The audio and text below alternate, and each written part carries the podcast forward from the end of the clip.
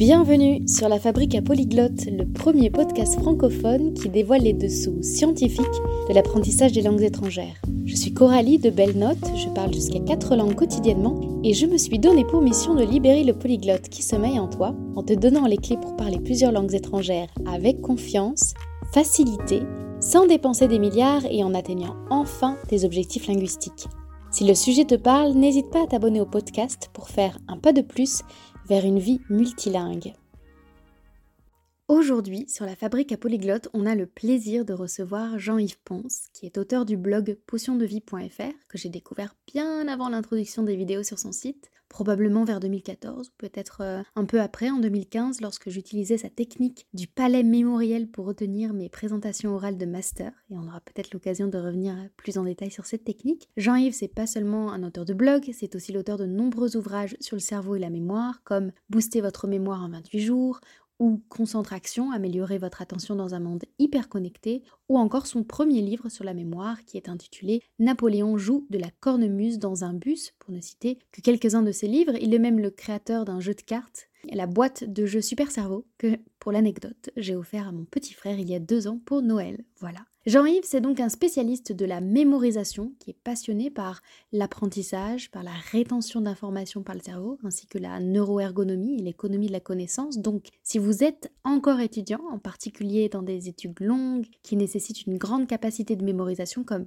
des études de médecine, ou si comme moi, vous êtes un autodidacte qui n'arrête jamais d'apprendre, même des années après avoir terminé vos études, eh bien le contenu de Jean-Yves devrait vous intéresser, que ce soit son blog, ses livres ou encore sa chaîne YouTube Potion de vie, où vous retrouverez des ressources précieuses. Et j'ai pensé qu'il était essentiel d'inviter Jean-Yves dans ce podcast, car en tant qu'expert du cerveau, il a toujours accordé une importance à l'apprentissage des langues. Je crois que ses premiers contenus sur la question remontent à 2016, où il a abordé euh, cette question-là avec euh, l'autrice euh, d'un blog qui n'existe plus aujourd'hui, qui s'appelait leslanguesétrangères.com, et avec de nombreux autres invités depuis. Il a proposé du contenu généraliste sur la question, mais aussi très spécifique autour de l'anglais. Il est aussi invité de ce podcast parce que je suis convaincue qu'il est essentiel de comprendre le fonctionnement de notre cerveau pour apprendre de manière intelligente. De plus, j'aimerais que nous nous penchions sur une application particulièrement intéressante des techniques de mémorisation partagées par Jean-Yves Ponce qui concerne les présentations orales. Ayant moi-même réalisé de nombreuses présentations, notamment en anglais, mais également en italien, je peux attester de l'importance de structurer spatialement sa mémoire et d'utiliser son imagination pour retenir de manière plus simple, tout en prenant plaisir à apprendre. Donc si vous aussi vous avez une présentation de 10-15 minutes à faire dans une langue étrangère, je pense que notre échange devrait fortement vous intéresser. On a un programme passionnant qui nous attend aujourd'hui. Et si vous souhaitez retrouver le résumé des éléments essentiels et concrets de cet épisode de podcast, ainsi que ceux de tous nos épisodes, abonnez-vous à notre newsletter, vous trouverez le lien dans la description de cet épisode, et vous recevrez directement les épisodes de podcast dans votre boîte mail accompagnés de checklists, de recommandations de lecture et d'autres surprises pour faciliter la mise en pratique des enseignements de la semaine. En attendant, je vous laisse avec le sujet du jour, comme dit Jean-Yves Pont sur son blog un nouveau cerveau pour une nouvelle vie. Aujourd'hui, on va discuter de la manière d'acquérir un cerveau polyglotte pour ouvrir encore davantage les portes de votre vie. Bonne écoute. Bonjour Jean-Yves. Bienvenue à la Fabrique à Polyglotte. Bonjour. Je t'ai longuement présenté dans l'introduction, mais ce qu'on ne sait pas de toi, c'est quel polyglotte tu es. Parce que même si tu es spécialiste de la mémorisation, tu parles des langues depuis euh, au moins 7 ans. Je crois que j'ai découvert tes premiers contenus en 2016. Peut-être même plus. Qu'est-ce qui t'a... Ah ouais? Encore Peut-être même plus. Qu'est-ce qui t'a donné envie bah, d'abord d'aborder publiquement euh, ce sujet euh, sur tes contenus et ensuite toi, combien de langues tu parles et quels sont les défis que tu as relevés de ce côté-là? Alors, ce qui m'a donné envie de parler des langues sur mon blog et d'être à l'aise avec ça, parce que en tant que français, euh, c'est pas évident d'être à l'aise avec une langue comme l'anglais. Donc j'ai commencé par l'anglais spécifiquement. C'est ma façon un petit peu particulière de l'apprendre à l'époque. Donc on se remet dans le contexte. Je, parle de, l'anglais, je commence à en parler en 2011, à la sortie de mon blog, donc ça fait déjà un petit moment. Et euh, à cette époque, c'était euh, relativement nouveau euh, de donner des méthodes pour apprendre l'anglais qui passaient par des associations mnémotechniques. C'est-à-dire que toutes les applications qu'on connaît pour apprendre les langues, elles n'existaient pas encore, ou alors elles n'étaient pas encore super développées. Et moi, c'était quelque chose que je faisais déjà depuis des années. Et la façon dont j'ai appris l'anglais, c'était dans les jeux vidéo, tout simplement, parce que quand je jouais aux jeux vidéo, ça va trahir mon âge, mais il y a très longtemps, avait pas, ils n'étaient pas traduits en français. Donc ce que je devais faire pour comprendre ce qui se disait dans les jeux auxquels je jouais et pour avancer, c'était de prendre le dictionnaire tout simplement et de traduire chaque mot, même les petits mots. Et comme ça, à force de les voir dans les jeux, bah, j'ai commencé à les mémoriser.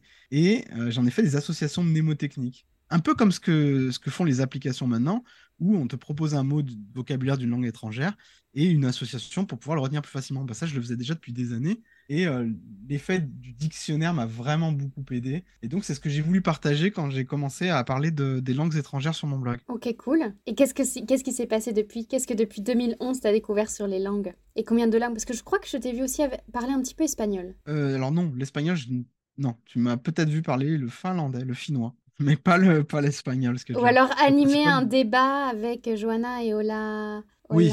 Hola amigo. Oui, exactement. Effectivement, j'ai reçu pas mal de polyglottes sur la chaîne. Ce qui m'a passionné à partir de là, c'est euh, plus que l'étude d'une langue en particulier, c'est comment on apprenait une langue, comment on, euh, devenait polyglotte en fait. Et c'est ça qui m'a vraiment passionné dans les langues, plus que la spécialisation dans une langue en particulier. Mm, mm. La mienne, c'est l'anglais. Hein. Donc, euh, ce qui m'a vraiment drivé à partir de là, c'est vraiment d'obtenir les meilleurs conseils, les meilleures astuces et les meilleurs partages d'expérience de gens qui, eux, avaient déjà, s'étaient déjà spécialisés dans des langues. Et ça, j'en faisais le relais un petit peu sur mon blog et c'est un peu ce qui m'a motivé à continuer à produire du contenu sur les langues étrangères. C'est quelque chose qu'on me demande très régulièrement. Il y a une très forte demande pour les langues et euh, à chaque fois je trouve des, techniques différentes. Mais moi, ce que j'aime vraiment, c'est partager des choses ou des outils. Ça m'est arrivé de, faire la promotion d'outils pour apprendre euh, telle ou telle langue plus facilement. Oui, bah ça tombe bien parce que ça va être tout le sujet de cet épisode, c'est de comprendre euh, comment on devient polyglotte, sachant que tes techniques de mémorisation, alors moi, je les ai pas utilisés pour apprendre mot par mot, comme toi par le dictionnaire, mais mhm. ça m'a beaucoup aidé quand j'avais des présentations orales de 10 minutes oui. et pour retenir des longs discours. Et j'aimerais qu'on en parle parce que je sais que dans le monde professionnel, c'est souvent le cas. On a parfois des petites présentations, même des fois juste 3 minutes, mais quand elles sont longues, c'est comment j'enchaîne et je retiens tous les éléments de mon discours. Du coup, ça fait 12 ans que tu étudies un peu les mécaniques du cerveau de manière générale et des langues. Quel a été genre,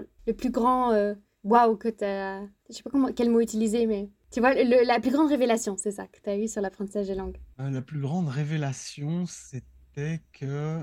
Il y en a eu plein, il y en a eu plein. Ah bah plein si, si tu en as eu plusieurs. Alors plusieurs petits moments. Le premier petit moment, c'est quand je me suis rendu compte que pour apprendre une langue, faut pas apprendre que la grammaire, le vocabulaire, etc. Ce qui te faisait vraiment progresser le plus, c'est de t'immerger totalement dans la culture. Oui. Parce qu'apprendre une langue, c'est pas que apprendre des mots ou des, structures grammaticales, c'est aussi apprendre une culture. Et quand j'ai vraiment, je l'avais lu ça, si tu veux, on me l'avait déjà dit, mais quand je l'ai vraiment réalisé moi-même, en disant mais là j'ai fait énormément de progrès dans la langue alors que j'apprends pas spécifiquement de trucs techniques nouveaux, mais le fait tu vois de de me mettre à écouter des radios anglaises, de me mettre à, lire de la presse anglaise, de, m'immerger comme si j'étais dans le pays. Ça, ça m'a vraiment fait avancer. Donc, c'était le premier effet waouh. Euh, le deuxième effet waouh, c'est quand je me suis rendu compte, bah, c'est quand j'ai interviewé Steve, en fait, quelques années plus tard, où il parlait 20 langues et il a commencé, enfin, parmi les 20 langues, bon, il a commencé très tôt, mais certaines, il a commencé très tard. Donc, euh, il n'y a pas d'âge pour apprendre une langue. Ça, c'était un deuxième effet, euh, effet waouh. Tu n'as pas besoin d'être à l'école, tu n'as pas besoin d'apprendre, de rester pendant super longtemps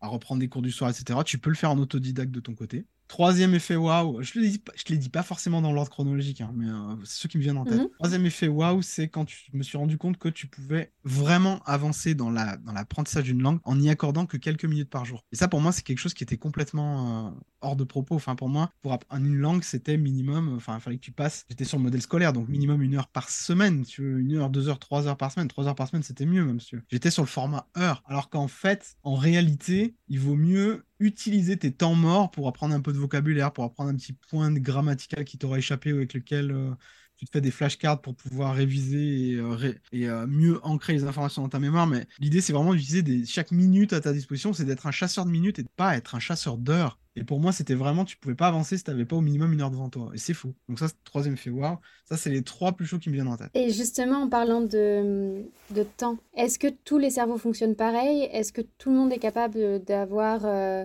euh, une capacité à, je sais pas moi, connecter avec la langue quelques minutes? Ou est-ce qu'il y a des personnes qui vont mettre plus, plus de temps et à qui tu encouragerais de, d'accorder, je sais pas, une, demi-heure à chaque session Alors, il y, a effectivement des différences entre euh, connexions et des gens pour qui ça va être hyper instinctif. C'est surtout lié à l'attrait que tu as pour la langue ou si tu l'as subi finalement. Est-ce que tu l'apprends parce que tu veux évoluer dans ta carrière ou est-ce que tu l'apprends parce que euh, ça compte pour l'examen? Ou est-ce que tu l'apprends parce que euh, il faut le faire et que tu n'as pas spécialement d'attrait, tu es conditionné par tes parents qui ont trouvé ça dur, etc. Tout dépend de l'attrait de base que tu as avec la langue. Si tu as un attrait ou au moins une curiosité envers la langue, tu vas connecter très vite. Même si tu n'es pas spécialement doux à la base, même si tu n'as pas le, fameux don pour les langues, tu vas connecter très vite. Si tu l'as subi, que tu ne l'aimes pas, que tu n'as aucun attrait, que tu n'arrives pas à faire tes associations, que ça t'évoque rien du tout, ça va être de toute façon euh, plus long pour toi. Donc euh, déjà, il y a ça. Ensuite, il y a une autre idée si tu veux bosser en, en utilisant que des minutes à la place des heures, c'est savoir ce que tu vas faire pendant les prochaines quelques minutes. Parce que euh, tu vas pas connecter si tu sais pas quoi faire quand tu as 5 minutes de temps libre. C'est facile si tu te dis je sors mon appli et j'y révise 2-3 mots. ok? Mais si tu n'as pas d'objectif particulier, si tu n'as pas d'objectif précis pendant les quelques prochaines minutes de temps libre que tu auras, bah, tu vas avoir du mal à connecter puisque les quelques minutes que tu auras, tu vas les passer à euh, déterminer ce que tu devrais faire pour avancer sur ton apprentissage de la langue. Donc, euh, c'est les deux principales différences en fait. Donc la, la, rapidité avec laquelle tu connectes à la langue, c'est lié à ces deux facteurs. Est-ce que tu sais ce que tu vas faire pendant les quelques minutes, puisqu'on parle de minutes?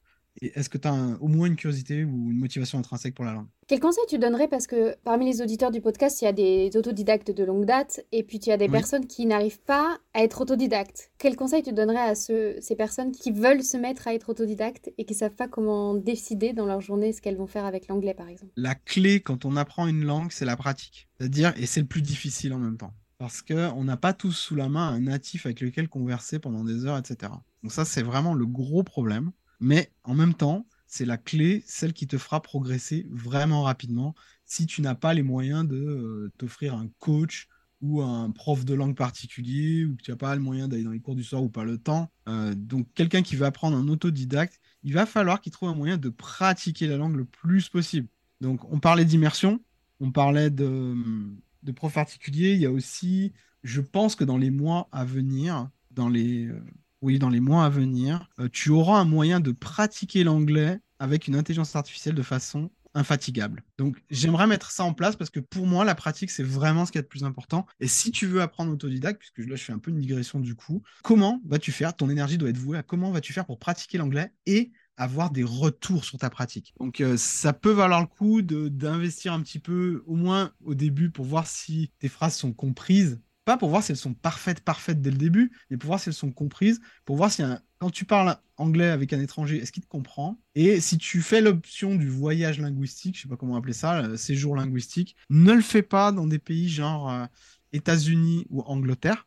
Pourquoi? Moi, je te conseillerais plutôt de les faire dans les pays du Nord. Pourquoi pas en Angleterre ou aux États-Unis? Parce que tu as énormément de points de repère avec la France. Le français, tu as des communautés françaises qui sont installées, tu as, as trop de choses qui vont encourager ton cerveau à lier des liens français plutôt que créer des liens de toutes pièces anglais. Donc quand tu es en autodidacte et que tu n'as aucun point de repère en anglais, mais par contre que tu as des communautés françaises qui sont installées à Londres par exemple, ou que tu as, des, euh, euh, plein d'enseignes françaises et tout, tu sais le menu, tu sais ce que tu vas commander, etc., parce que tu as déjà l'habitude de, de le faire en France, tu vas être naturellement enclin à faire ça. Or, tu devrais t'éloigner de tes bases le plus possible. Et autre chose, pourquoi je préconise plus particulièrement les pays du Nord pour apprendre une langue, c'est parce que c'est des pays où tous les âges ont appris à parler anglais et ils le parlent très bien et ils intègrent les gens dans les conversations. Donc, tu as, de la compétence un peu sociale de leur part, mais tu as également, ils ont la volonté de parler un anglais fluide, simple, accessible, de façon à ce que tu comprennes. Et que dans ces pays-là, t'as pas il y a très peu de liens avec, les avec la France et les Français. Donc du coup, tu peux t'immerger plus facilement. Et euh, je parle en connaissance de cause parce que pendant des mois, enfin des années même, euh, je faisais l'aller-retour en Finlande. Donc c'est un des pays du Nord, hein, mais il y en a d'autres, hein, Danemark, Norvège, Suède, etc. Là, tu t'expatries et tu es forcé de parler anglais. Et tu peux le faire avec toutes les générations et très facilement. Et ça, ça m'a vraiment. C'est un autre effet waouh que j'aurais pu mentionner tout à l'heure mais c'est quelque chose, euh, si tu choisis la voie linguistique en tant qu'autodidacte, que je t'encourage à faire.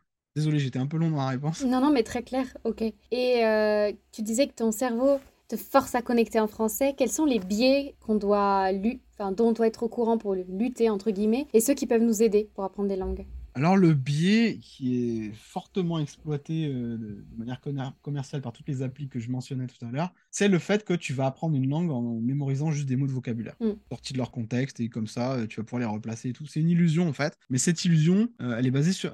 Le succès est aussi basé sur le, un biais qui est que euh, l'illusion de l'apprentissage en fait. Parce qu'on apprend quelques mots via des, des associations mentales, on pense que on va maîtriser toute la langue. Parce qu'on a appris euh, 700 mots de vocabulaire, on est théoriquement capable d'avoir une conversation avec euh, n'importe qui sur n'importe quel sujet, ou 1000 mots, peu importe, ou même 1500, peu importe, je sais pas quelle langue tu, parles. Mais euh, ça fait pas tout en fait. hein. Euh, Comme je disais tout à l'heure, ce qui va vraiment faire que tu vas maîtriser une langue, c'est de la pratiquer. Donc ça, c'est un biais de penser que parce que tu es à l'aise à mémoriser des nouveaux mots de vocabulaire ou des règles grammaticales, hein, on parle de vocabulaire, mais c'est pas pour, la grammaire, ça marche aussi là-dessus. Tu maîtrises pas une langue en théorie, tu la maîtrises en pratique. Il y a, il y a ça, déjà, c'est un premier biais. L'autre biais, est-ce qu'il y a d'autres biais en fait? C'est beaucoup lié à la psychologie également. hein. Euh, parce que tes parents, tu vois, tout à l'heure, je mentionnais que tes parents, ils ont trouvé ça dur, donc toi, tu, trouveras ça forcément dur.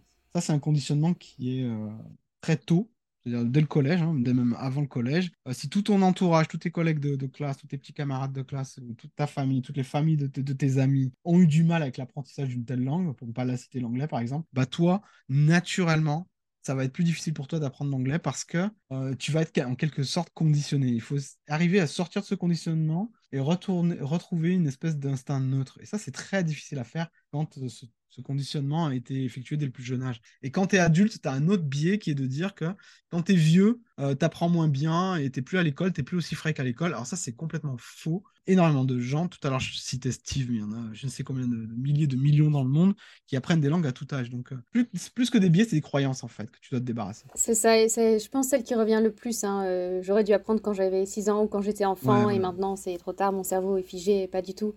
Euh, le cerveau, il est pas du tout figé. Non. Il y a un autre biais également, si, euh, si je peux ajouter, c'est euh, un adulte n'apprend pas de la même façon qu'un enfant. Mhm. Un enfant, il absorbe, hein, c'est une éponge. Donc, tu peux le passer une fois ou deux sur un certain concept, il va l'intégrer très vite. Ce que n'arrive pas à faire d'adulte. L'adulte, pour apprendre, il a besoin de répétition. Et ça, c'est quelque chose qui n'est pas très connu, en fait. Donc, ce qui fait que toi, en tant qu'adulte, tu vas tenter d'imposer à ton enfant d'apprendre des choses par cœur. Parce que pour toi, tu es obligé d'a- d'accéder à des répétitions. Tes connexions neuronales ne sont pas aussi bonnes que celles d'un enfant. C'est ça qu'on veut dire quand on dit qu'on n'apprend pas aussi vite qu'on aurait dû apprendre quand on avait 6 ans, parce qu'on n'a pas l'impression de faire d'efforts particuliers à 6 ans, par exemple.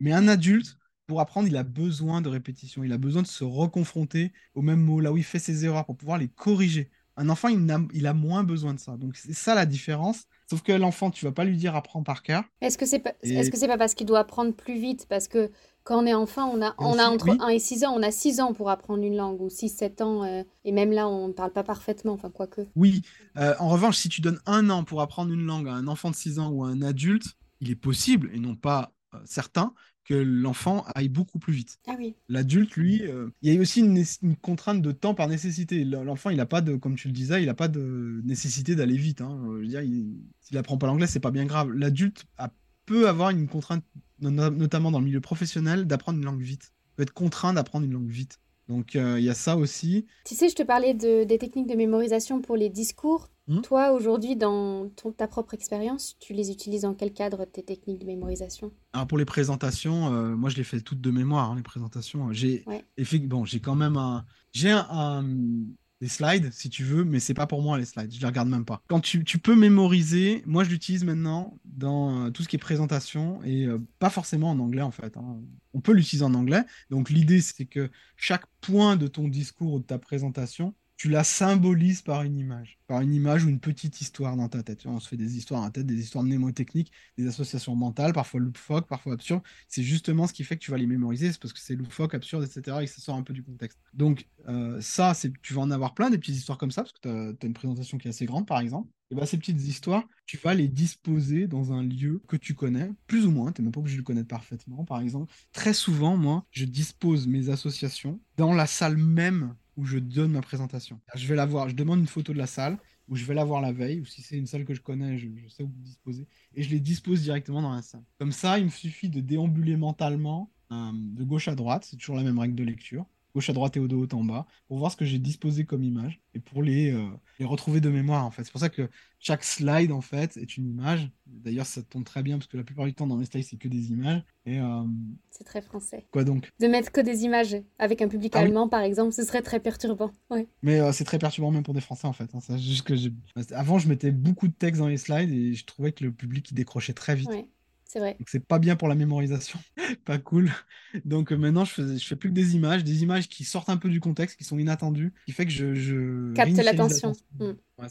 Mais là on sort un petit peu de l'apprentissage de l'anglais, mais euh, ça marche très bien pour une présentation en anglais. Hein. Si vous avez une présentation anglais anglaise ou dans une n'importe quelle langue à donner, euh, c'est beaucoup plus facile et vous allez vous mettre beaucoup plus en confiance si vous mémorisez à l'avance les points clés que vous voulez aborder dans un qu'on appelle un palais mental en technique de mémorisation, disposer comme ça dans une pièce euh, les symboles des points que vous voulez aborder. Oui, parce que Bon, parfois on peut avoir des problèmes euh, avec ses propres discours dans sa langue maternelle. Et parfois c'est juste le fait de changer de langue qui fait qu'on s'accroche avec son petit papier et qu'on a besoin et que là les techniques de mémorisation elles sont ultra libératrices. Euh, et donc c'est pour ça que je, cet épisode pour moi il est crucial. C'est euh, euh, hyper libérateur. Le, le, le palais, je l'ai un peu réinventé. Si je peux témoigner de quelqu'un qui a une mémoire kinesthésique, moi j'ai fait des gestes. Si tu veux comme une chorégraphie avec mes mains pour ponctuer toutes mes phrases. C'est très bon réflexe. Et le, le meilleur outil pour réaliser une bonne présentation, y compris quand c'est pas dans ta langue maternelle, et qui fait lien avec ce que je disais tout à l'heure, c'est le fait de la pratiquer en conditions le plus réelles possible chez toi. Ça, c'est, je le fais systématiquement, même des années après. Euh, chacune de mes présentations est différente. Euh, c'est un point d'honneur que je mets d'ailleurs. Et là, ce qui me fait le plus progresser, que ce soit en anglais ou même en français, c'est le fait de pratiquer, c'est-à-dire de la réciter, seul chez moi, seul à l'hôtel si je suis dans une autre ville, etc. Et ça, plus particulièrement quand tu l'as fait dans une langue qui n'est pas ta langue maternelle, tu vas prendre confiance parce que ton cerveau, au moment où tu vas parler à voix haute et que tu vas essayer de formuler des phrases, euh, là, ton cerveau va remettre en perspective et va ancrer quelques bouts de phrases comme ça que tu vas ressortir le lendemain ou le surlendemain, peu importe quand est-ce que quelle est ta présentation, au bon moment. Parce que si tu ne fais pas ça, si tu ne fais pas cet exercice qui peut paraître un peu contraignant, hein, j'en conviens, mais si tu fais pas ça, euh, tu vas te rendre compte à tes dépens qu'il y a énormément de différence entre ce que tu pensais dire et ce qui sort réellement de ta bouche le jour J au moment T. Tu veux dire une, en, bonne surprise bah, En mauvaise surprise plutôt, en fait, hein, quand tu te prépares pas. Oui, quand tu te prépares pas. Euh, tu penses que tu vas dire des choses et en fait, tu vas te rendre compte que tu cherches tes mots, tu vas commencer à bafouiller, tu vas paniquer parce que tu bafouilles et euh, le résultat ne sera pas celui que tu imaginais dans ta tête. Alors que si tu ne l'as répété, ne serait-ce qu'une fois, et même si c'est blindé d'erreurs, le jour J, le moment T, tu vas te rendre compte que ton cerveau, il aura été préparé en fait. On appelle ça euh, l'effet d'amorce. En préparant le discours, euh, en le répétant même de façon complètement euh, anarchique, complètement chaotique, où tu bafouilles, tu trouves pas tes mots, tu mets deux heures à raconter une slide, ben, même si tu as fait ce petit exercice chaotique, le jour J, ton cerveau aura été préparé et il va beaucoup mieux organiser les choses. Et ce que tu vas dire va être en cohérence totale avec ce que tu voulais dire? Oui, la répétition, c'est hyper important. Euh, j'ai fait un master où il y avait tellement d'oraux, je peux, je peux confirmer ou témoigner que euh, les fois où j'avais pas répété, répété, euh, eh ben, on, sentait un peu l'improvisation. quoi. On va parler du pouvoir de l'imagination parce que c'est avec ça qu'on fait les images mentales. Enfin, pour toutes les personnes qui, m'ont dit par le passé ou qui disent parfois, mais moi je suis pas très créatif. Qu'est-ce que tu pourrais conseiller ou expliquer sur euh, la construction des images mentales euh. Moi, ouais, créatif, imaginatif, moi j'ai ça souvent en fait. Hein. Moi, je suis pas doué pour créer les images. Alors déjà, première chose, vous n'avez pas besoin d'être particulièrement créatif pour créer des images. Vous avez juste besoin d'être spontané et de donner une chance à votre cerveau. Je m'explique. Quand vous entendez des, phrases en anglais ou des points abordés en anglais et tout, et que vous cherchez à résumer ça, votre cerveau, semi-consciemment, il va vous faire des propositions. Ça, ça, me rappelle cette, les phrases d'une chanson. Ça, ça me rappelle euh, machin quand il disait ça. Ça, ça me rappelle euh, un épisode d'une série où ce mot était employé. Donc votre cerveau, il va vous faire des propositions de, clés d'accès. Et les gens qui se disent, moi, je suis pas créatif, euh, moi, j'ai pas d'imagination, etc sont typiquement les gens qui vont balayer d'un revers de la main ces, propositions-là.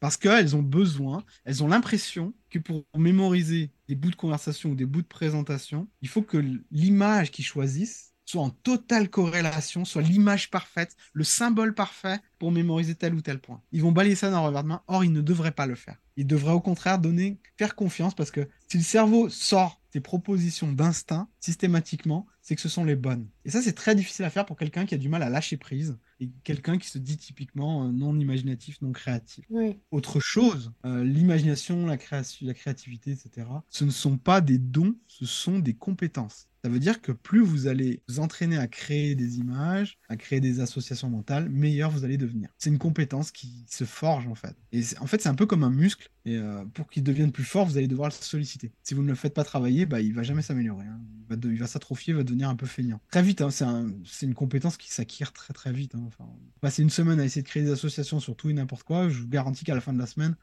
euh, vos, présentations en anglais, vous allez mémoriser beaucoup mieux. Oui, merci de le rappeler. Bah, en fait, euh, les langues, ça fait travailler beaucoup de choses. Hein. L'imagination, mm. l'écoute, euh, la, confiance en soi, je sais pas, la conversation, beaucoup de choses. Une autre chose que je voulais te demander, c'est on a parlé du fait que toi, tu, tu travailles visuellement, ta mémorisation. Moi, j'avais ponctué des gestes. Est-ce qu'il y a des choses spécifiques pour les gens qui auraient une mémoire auditive? Est-ce qu'il y a d'autres déclinaisons? Est-ce que en fonction de notre type de mémoire, on apprend on mémorise pas pareil Alors, on n'apprend pas tout à fait de la même façon. Il y a effectivement trois grands types de profils de mémorisation, comme on peut dire auditif, visuel, kinesthésique. Visuel, tu aimes bien te faire des histoires dans ta tête, etc.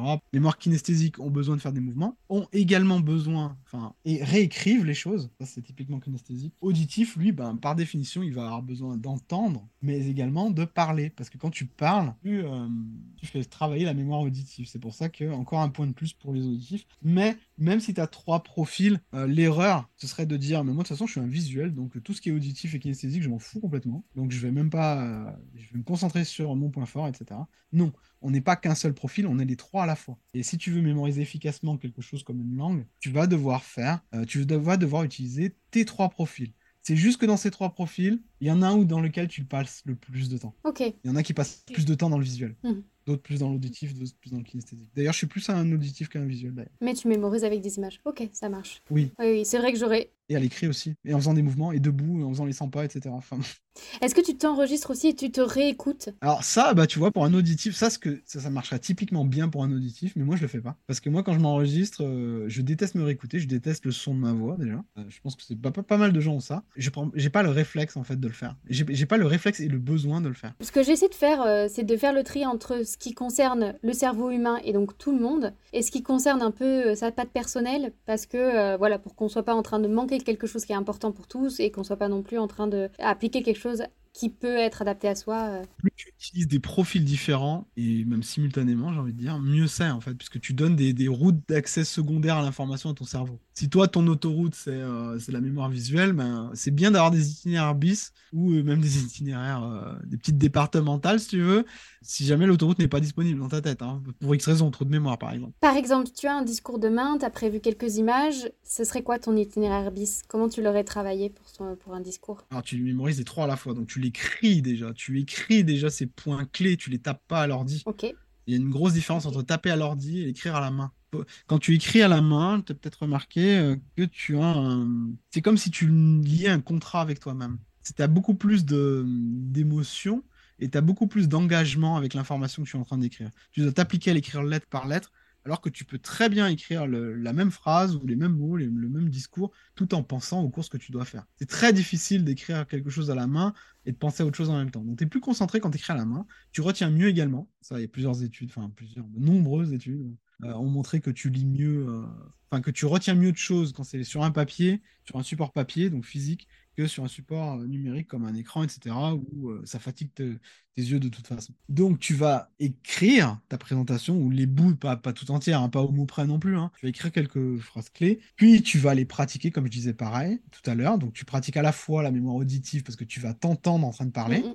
Et tu vas également, avec tes mouvements, ta gestuelle, pratiquer la mémoire kinesthésique. C'est pour ça que je disais que tout à l'heure, la répétition générale, debout, et non pas assis sur ton canapé ou euh, allongé dans ton lit, hein, c'est vraiment une répétition le plus possible en conditions réelles. Ça, ça va faire en sorte que tu veux, ça va catalyser en fait tes pouvoirs de mémorisation. Pouvoir de mémorisation, j'aime bien. si tu as une présentation à faire demain, écris les quelques points clés sur un papier et pratique maintenant. Je peux te garantir qu'avant demain, tu la, tu la sauras. Non seulement tu la sauras bien, sans oublier de gros détails, mais en plus, la prestation que tu vas délivrer euh, ça fait très anglais de dire ça d'ailleurs, la prestation que tu vas donner euh, va être mémorable. Parce qu'il va y avoir une espèce d'aisance qui va se dégager de toi quand tu vas parler. Si tout est ancré dans ta mémoire, tu as bien fait tes si tout est ancré dans ta mémoire parce que tu l'as pratiqué ne serait-ce qu'une fois la veille, je peux te garantir, tu vas être tellement confiante que tu vas, euh, tu vas dérouler en fait. Et ça, c'est quelque chose que le public va, va, va ressentir très vite. Oui, parce que la connexion, elle est aussi émotionnelle, donc tu vas pouvoir euh, laisser passer mm. euh, ton émotion dans le discours. Exactement, tu vas pouvoir te concentrer sur autre chose. Tu, tu parlais d'un un discours demain, tu penses que la veille pour le lendemain, on peut écrire, retenir un discours qui sera fait Alors là, ça ne dépend pas du niveau de maîtrise de la langue, ça c'est indépendant, ça dépend du ton niveau de maîtrise du sujet abordé. Ok. Si tu es, par exemple, comme ma compagne, tu es responsable affaires réglementaires au niveau international, que tu dois taper les réglementations de tous les pays, etc., et que tu dois faire une présentation dessus demain, même si tu t'exprimes très bien en anglais, tu vas avoir du mal si tu connais pas la réglementation. Ça va être difficile, il va te falloir plusieurs jours, peut-être deux semaines de préparation. Si c'est pas si technique que ça, et que la présentation, c'est pas une présentation de trois heures, mais une heure, euh, oui, c'est possible. Je pense que c'est possible. Je pense même, je sais pas, je pense c'est possible puisque j'ai déjà fait. Ça j'en profite pour glisser un petit conseil. Euh, ne faites pas une présentation avec un texte que vous ne comprenez pas. Ah oui. Si vous dites des mots dans une autre langue sans comprendre ce que vous dites, en fait, ça va se sentir et on va plus vous écouter. Et en plus, c'est euh, quasiment impossible de mémoriser quelque chose qu'on ne comprend pas que le cerveau, dans la nuit, il balaye deux choses, les informations que tu n'utilises pas, donc tous les mots que tu as appris sur ton application et qui ne te servent à rien, que tu n'as jamais utilisé, donc ça, c'est au bout d'un moment, il va les balayer. C'est pour ça que tu as toujours besoin de les, de les réviser, en fait. Et il va également balayer ce qu'il ne comprend pas. Parce que pourquoi il garderait de l'espace de stockage pour un truc que tu comprends rien et qui te sert à rien? Donc allez sur ChatGPT, remettez votre texte et dites-lui de l'adapter à un niveau A2 d'anglais et les mots seront plus simples. Ou alors reprenez chaque mot que vous ne comprenez pas et trouvez une alternative que vous comprenez bien. Très très bon. Et demandez à ChatGPT, puisqu'on y parle, de, de, de, corriger votre proposition pour la rendre un peu plus fluide, grammaticalement correcte, etc. J'aime bien dire ça. J'aime bien lui demander des trucs comme ça, de corriger parce que je fais autre critique. Ça marche. Quels sont tes conseils pour euh, hacker son cerveau pour éviter le trac? Parce que parfois, ce qui nous joue des tours dans la mémorisation, c'est le stress. Ah oui, le stress. Bah, le stress, ça fait perdre 40% de tes capacités. Que 40% en moins, c'est quand même une sacrée claque dans la, dans la tête. Surtout si tu as mal dormi la veille. Avec le stress, tu dors généralement moins bien. Euh, donc, tu as encore euh, quelques pourcents en plus qui vont s'échapper à cause du, du, manque de sommeil et à cause du stress. Donc, pour pallier à tout ça, il y a deux choses que tu peux faire, deux cas d'urgence. La première, c'est le dialogue interne. Quand tu es en phase de stress, tu as un dialogue interne qui est orienté vers le négatif et l'alarmisme. Tout ça pour te protéger d'un danger. Le stress d'une présentation orale, hein, tu sais qu'il y a des études qui montrent que euh, les gens ont plus peur de présenter, en parler en public que de la mort, etc.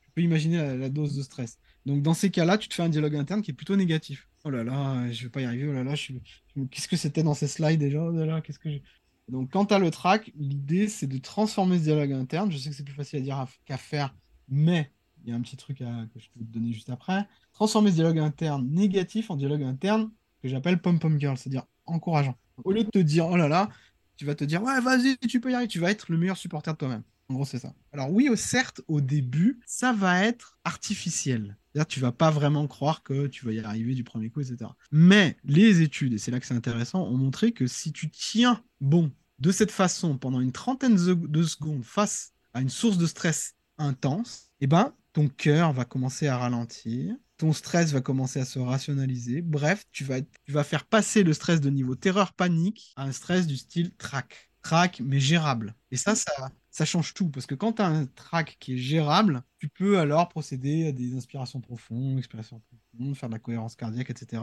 pour reprendre un petit peu le contrôle et pour éviter que euh, ta voix parte en vrille, que tu perdes la moitié de ton contenu au moment de le parler, de bafouiller, tu trembles, etc.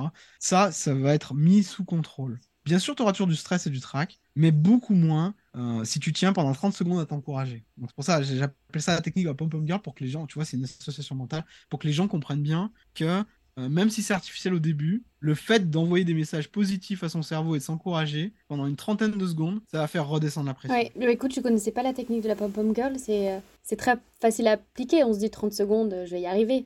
Euh, c'est bien de le savoir. Beaucoup de gens ne le savent pas. Et j'ai envie, ça me donne envie de faire le pont avec l'épisode de la semaine dernière où je parlais des marches linguistiques de Johanna. Si au pied de l'immeuble où vous faites la présentation, il y a un petit parc avec un peu d'herbe ou un arbre ou quelque chose de, naturel à regarder, et si vous avez la possibilité de réviser, de faire votre euh, présentation générale pas loin de cet arbre pendant un quart d'heure, 20 minutes, là aussi vous allez avoir le cœur qui va ralentir. Voilà.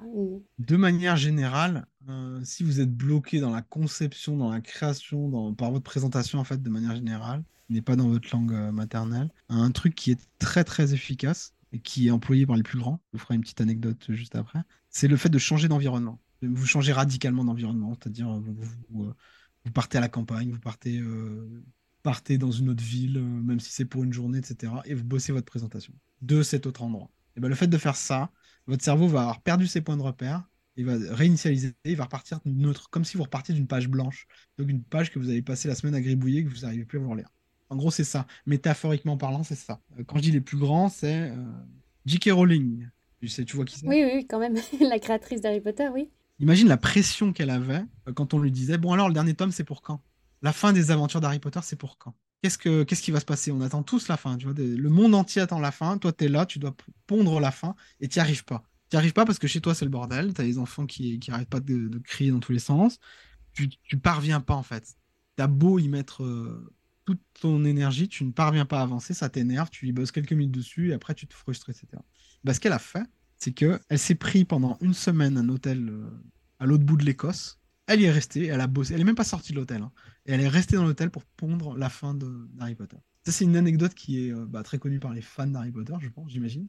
Moi, je l'ai appris il n'y a pas très longtemps, mais ça illustre les faits pour illustrer le principe du changement d'environnement et de sa puissance. Est-ce que toi, tu as aussi changé d'environnement pour tes livres? Ouais, ouais. ça, je l'ai utilisé, je utilisé plein de fois. Je l'utilisais déjà avant de, découvrir ça parce que euh, je me rendais compte, tu vois, que euh, l'endroit où j'écris le mieux, c'est pas derrière mon bureau hyper confortable, hyper technologique. L'endroit où j'écris le mieux, c'est une, chambre d'hôtel pourrie dans laquelle je vais pas sortir, mais j'ai une présentation à faire le lendemain. Et ben là, je me suis rendu compte que il y, a, rien qui est confortable, il y, a, rien qui est agréable, mais le fait de changer d'environnement, ça m'aide. Euh, mais vraiment, si, j'ai le choix, j'aime bien les, petites, euh, petites baraques en bois au, bord d'un lac, tu sais, où tu peux te détendre, etc.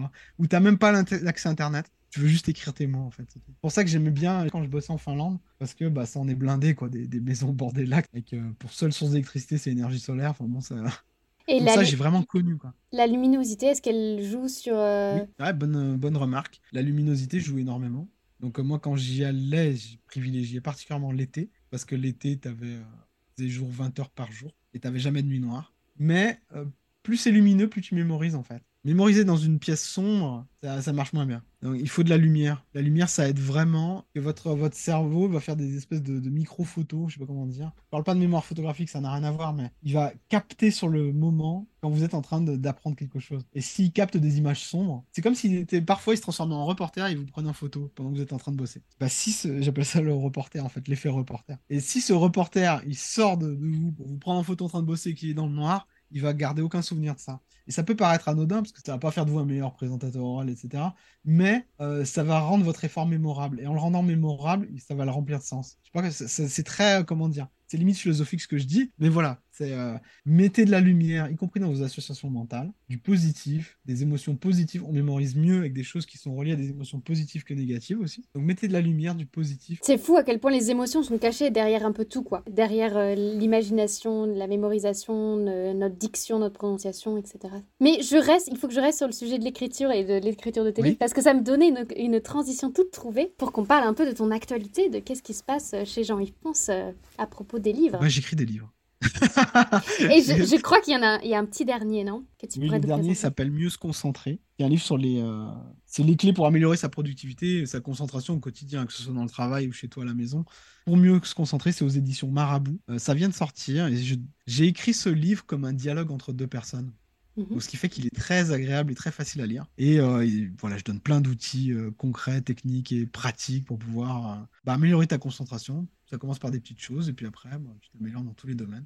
Donc ça, c'est euh, les livres que j'écris. Maintenant, ça, c'est mon dixième livre, dixième ou onzième, je sais plus. Donc euh, j'en écris à peu près un par an. Waouh Et la concentration, c'est aussi fondamental pour mémoriser parce que si on n'est pas disponible à ce qu'on écoute et ce qu'on fait, euh, on l'a vu sur l'épisode sur l'écoute avec Émilie, et eh ben on retient pas grand-chose. Exactement, la concentration est hyper importante. Ouais, fondamentale euh, et aujourd'hui plus que jamais. Si on n'a pas l'occasion d'aller dans des baraques en bois, tous, euh, on peut commencer par là. Est-ce que tu as en tête une personne qui pourrait intervenir euh, sur la fabrique à polyglotte en français pour partager son savoir sur les langues? Lauriane Copet Marathon des langues. Ah, le nom, le nom dit quelque chose. Elle, elle devrait venir. Je pense que vous entendrez super bien. Ok, cool. Belle perspective. Merci Jean-Yves. Merci Coralie, merci beaucoup.